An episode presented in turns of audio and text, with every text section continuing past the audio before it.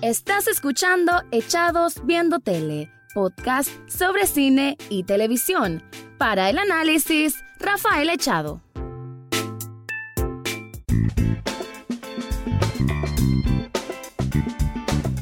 Bienvenido o bienvenida a un nuevo programa de Echados Viendo Tele, el sitio donde pueden escuchar críticas, comentarios, análisis de las series de televisión y algunas veces de películas. En este caso voy a hablar de una película, tenía rato ya de no hablar, de hecho en este espacio de Echados Viendo Tele, el podcast, como que no siempre me doy tanta oportunidad de hablar de filmes, pero es que trato de que si voy a hablar de uno sea por cierta importancia, ya sea viral o cierta importancia, ya sea en calidad.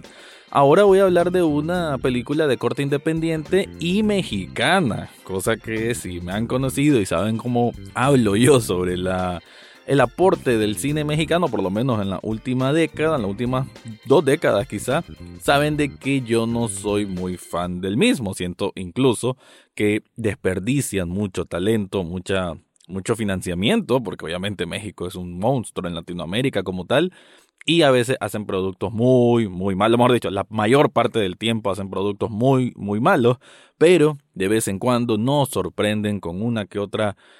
eh, intención, una buena intención de aportar algo a la cinematografía mundial. Y ese es el caso de la película ya no estoy aquí, dirigida por Fernando Frías. Esta película me di cuenta porque hasta hace unos días, bueno, aquí a finales de mayo, fue que Netflix la subió a través de su plataforma digital y es una película que se lanzó en 2019 y que obtuvo buenos premios, buenos reconocimientos en algunos festivales como el Festival de Cine de Morelia, ahí en México, así como uno en Egipto. Creo que la producción en sí tiene mucho mérito, sobre todo lo que es la parte de la fotografía, que es estupenda. Me hizo de pronto recordar, y recordar de buena forma, o sea, recordar lo positivo, obviamente, de la película Roma, que fue obviamente una película que obtuvo críticas altísimas por todos lados. Creo que la manera en cómo está fotografiada, entonces me refiero a los, la selección de planos, a la cinematografía en sí que tiene esta película, ya no estoy aquí, no tiene mucho que envidiar a lo que se logró con Roma. Me gusta mucho de que no hay tan, es como que una, son planos fijos en que más bien son los que interactúan, los que generan más, más que nada el movimiento, el ritmo del mismo y como que no hay tanto aquello de, de que se sienta como un documental, pues de que la cámara esté en constante movimiento, al contrario, ¿no? Eh, se siente como casi contemplativo, como que está ahí una cámara captando la realidad y la crudeza de lo que ahí aparece. ¿Y por qué me refiero a crudeza? Porque la película gira en torno a una trama que estamos hablando como en el año 2010, 2011, en Monterrey, cierta parte de la película, y en Nueva York, exactamente en Queens. Seguimos la historia de Ulises, que es el protagonista, que él es parte de este, como leí por ahí en, un artículo, de esta tribu urbana o un grupo ahí que, que tiene en su barrio, estamos hablando de un lugar bastante marginal ahí en Monterrey, que curioso, Monterrey es uno de los bueno, de las ciudades, que tiene algunos de los barrios más finos y más caros y con la gente más pudiente de toda Latinoamérica, pero a la vez también vemos estos lugares más apartados, más marginales, casi parecido a favelas de Brasil, quizás no llegando hasta ese punto, pero bueno, con cierta semejanza. Y ahí es donde está Ulises, que la particularidad es que él tiene a su grupo de, de amistades, son adolescentes por lo general, y ellos le encantan lo que se llamó en su momento, creo que todavía se le llama música colombias, colombias con K. ¿Qué significa esto? Son cumbias que pues provienen obviamente de Colombia, pero que hacen una cierta adaptación a la contracultura o a la cultura urbana que tienen esto, este grupo de, de, jóvenes mexicanos y que ellos tienen una forma muy particular de hacer un baile, se visten así todos cholos y además tienen unos peinados a lo cual más extravagante, con patillas bastante largas, con colores en sus cabellos y bueno, ellos tienen esa identidad. Y es a raíz de esa identidad que han formado grupos sociales que entre ellos se entienden, porque son personas, son jóvenes, son adolescentes, que muchos de ellos aparentemente ni siquiera estudian, pues, que van a sus casas y más bien la, la mamá les dice, anda a buscar qué hacer. O sea, es de ese tipo de, de, de niveles de socioeconómicos bastante bajos, pues me refiero, ¿no? A pobreza que queda bien retratada en esta película, que lo que me gusta muchísimo es que no se ensalza en eso que le llaman la porno miseria, ¿no? Aquello de de disfrutar con una cámara realista cómo es la pobreza en Latinoamérica, que existen muchas películas desgraciadamente de Latinoamérica como que solo se enfocan en eso, solo para ir a vender lástima a festivales europeos y esta película no tiene eso, tiene una autenticidad y se siente realista pero desde el punto de vista del propio Ulises, que es de la persona, el joven que vive lo que ocurre en la trama de esta película y que por ende convive en estos ambientes de hecho peligrosos porque hay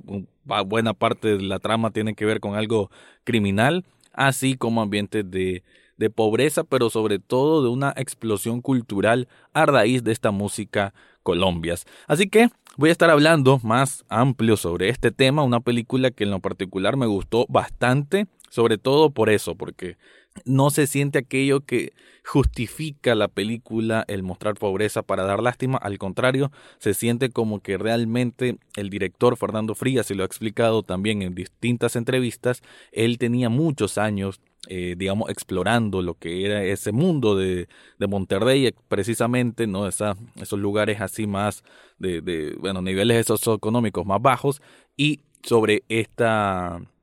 cultura musical bastante peculiar. Entonces se siente que es una exploración honesta sobre ese tema y no aquello de exaltar la pobreza solo para dar lástima en el viejo continente. Pero antes de ampliar, te quiero contar algo.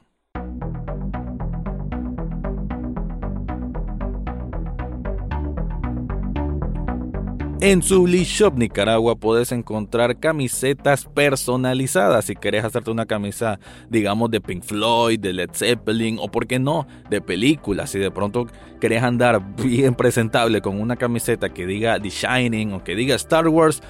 Subli Shop Nicaragua es la opción para vos. Además también hacen tazas, hacen cojines y otros artículos que vienen muy bien para poner ya sea en la casa o en una oficina. En las notas de este podcast te dejo el enlace para que puedas buscar y contactarlos y así que tengas muchas opciones para usar ya sea como vestimenta o bien para poner algún adorno en tu casa.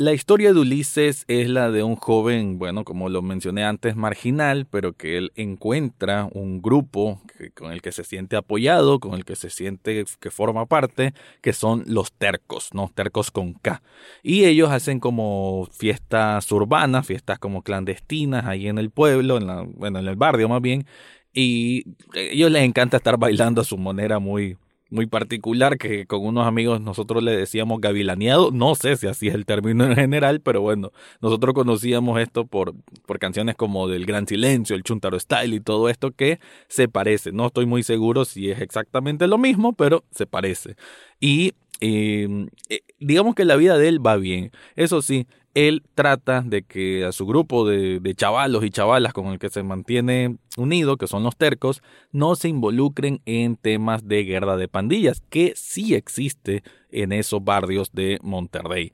¿Por qué digo que sí existe? Porque aparecen unos que son los pelones, que ellos ya tienen que ver con,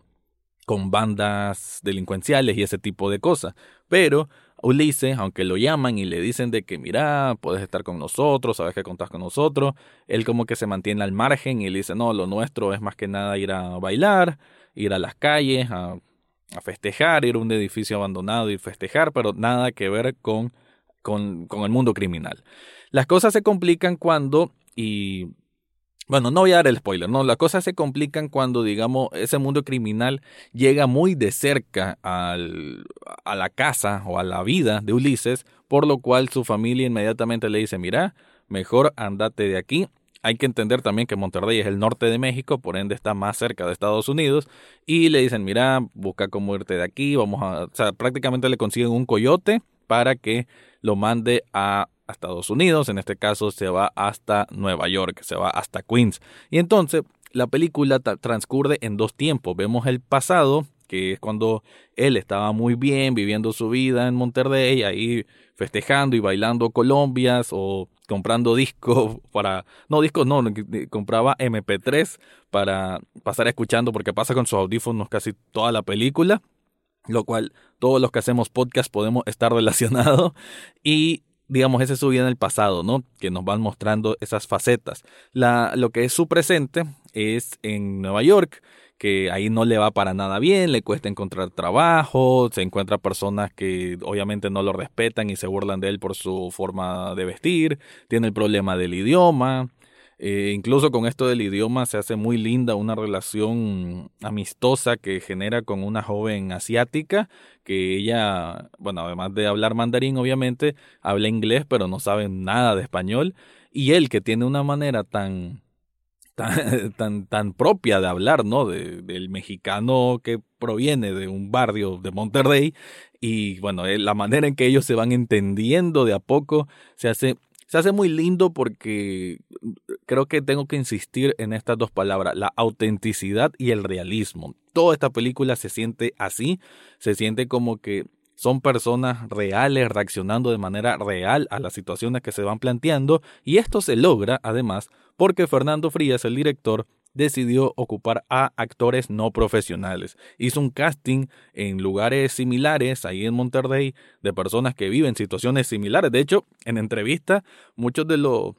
de los muchachos que ahí aparecen dicen de que bueno, yo soy igual a como me ven en la película. Y, y eso creo que funcionó muy bien para resaltar pues de que ellos tienen, no están fingiendo, sino que están siendo a como son. Incluso muchos diálogos y en muchas escenas, el propio Fernando Frías admite que aceptó las sugerencias que le daban sus actores o estas personas, estos muchachos, y con ello adaptaban a como ellos decían, es que me parece que este diálogo no debería ser así porque yo no reaccionaría así, yo diría tal cosa y eso él acopló al guion, al argumento y así es que incluso pues se siente más realista todo aquello. Entonces, la historia de Ulises es que se va complicando en Nueva York, cuando se va, va una situación sobre otra, una situación sobre otra y por, bueno, la, la película termina en que digamos que la vida de Ulises nunca fue fácil, ¿no? Hasta ahí lo voy a dejar porque no quiero dar ningún mayor spoiler. Quiero decir de que el desarrollo de la misma transcurre de una manera que, ah, como le dije antes, la fotografía es impecable, o sea, desde la colorización y los planos que tiene, es hermosísimo. Eh, creo que muy bien que capte la, las reacciones del protagonista, que por ahí hay algunos críticos que decían de que es muy poco expresivo, pero me parece incluso que auténtico en ese sentido. El actor o cuando uno escribe a un personaje, sobre todo que está pasando por diferentes situaciones malas, uno como que ya espera que el momento de, de, de, un quiebre, pero de un quiebre muy pronunciado. Pero tal vez no todas las personas son así, menos una persona que se siente un extraño en un mundo nuevo. Y creo que el hecho de que él sea poco expresivo funciona para dar ese mensaje de que no todas las personas reaccionan iguales y que no todo mundo tiene por qué ser tan, por así decir, escandaloso para mostrar sus sentimientos o sus sensibilidades. Entonces la película, eh, la verdad que esta película ya no estoy aquí, creo que es una obra mexicana que vale muchísimo la pena. Quizás por ahí se extiende un poco de más, eh, lo decía con mi hermano de que él decía de que tal vez le sobran unos 15 o 20 minutos. Me parece que sí pudieron haberle cortado un poco, pero aún así el hecho de ver tan planos, tan, tan hermosos, sobre todo hay muchos planos abiertos, porque lo que es Monterrey, que es una zona como de montañas y que estos barrios marginales a veces están en zonas un poco altas, entonces ves aquel panorama de la ciudad allá al fondo. Entonces ese contraste, obviamente es un contraste que, que genera un mensaje dentro de la película, además de que durante varios momentos vamos escuchando mensajes del presidente mexicano de ese momento, que era la guerra contra la droga. Esa guerra contra la droga provocó un desenlace sangriento. En muchas partes de Monterrey hubo, bueno, enfrentamientos muy, muy fuertes entre pandillas con la policía. Entonces, todo esto queda como en un segundo, incluso un tercer plano, pero desde la manera de hacer la cinematografía, vamos viendo un poco de ese de ese mundo, pero allá en el fondo, ¿no? Dando un cierto contexto de dónde es que están situados estos personajes, tanto Ulises como los demás amigos con los que se juntaba, o los tercos. Incluso también las partes de, de Nueva York nos muestran eh, también esa, esa, esa, distancia y esa diferencia, ¿no? De cómo es un metro en Queens, cómo son las calles desoladas. Eh, hay un como un nightclub que uno creería que está en, en, México, en Centroamérica o en Sudamérica, pero bueno, está ahí en Nueva York. Y y vemos eso, ¿no? Como no está lejos de aquel glamour que hemos visto en tantas series y películas de Hollywood y es un Nueva York hecho para las minorías, porque vemos asiáticos, vemos afroamericanos y vemos obviamente a latinos. Así que la película, quiero decir también de que en la parte de la producción estuvo bastante complicada. Tengo entendido de que la idea salió en Sundance Lab en 2014 y que la película la empezaron a filmar en 2017, pero hubo bastantes contratiempos como que fue en el 2017 que ocurrió el, terremoto en México y obviamente eso detuvo la producción. Después, cuando tenían que grabar las escenas de Nueva York, porque primero hicieron todo Monterrey, también encontraron complicaciones porque tenían que firmar para hacer visas, permisos de trabajo, con todo el elenco pues que tenía que estar allá y los mismos camarógrafos X, y eso también complicó las cosas. Después, el hecho de que tratar de llevarla al cine, a salas de cine en México, también parece que hubo unas complicaciones pero bueno, Netflix vino, les dio la mano, les dijo, no, interesa tu proyecto. Y Fernando Frías dijo, bueno, está bien, la verdad es que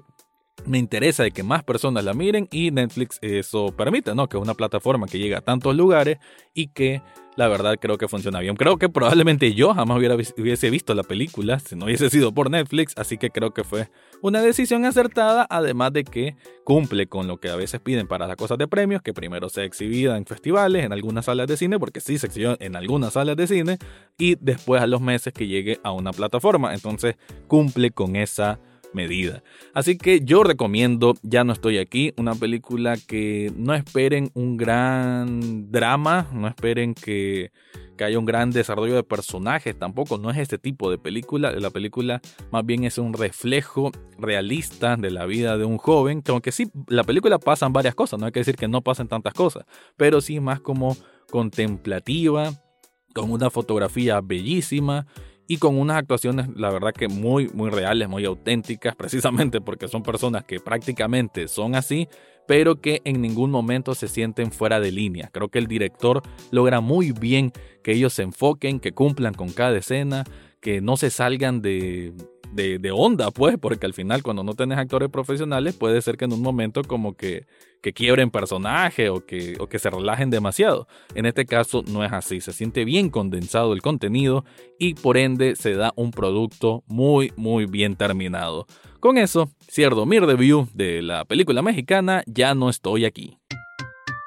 Eso fue todo por hoy en Echados Viendo Tele. Recordad seguirnos en Facebook, Twitter e Instagram. Además, podés estar al tanto de cada episodio en Spotify, iTunes, Google Podcast o hasta en YouTube. Gracias por escuchar y será hasta la próxima semana.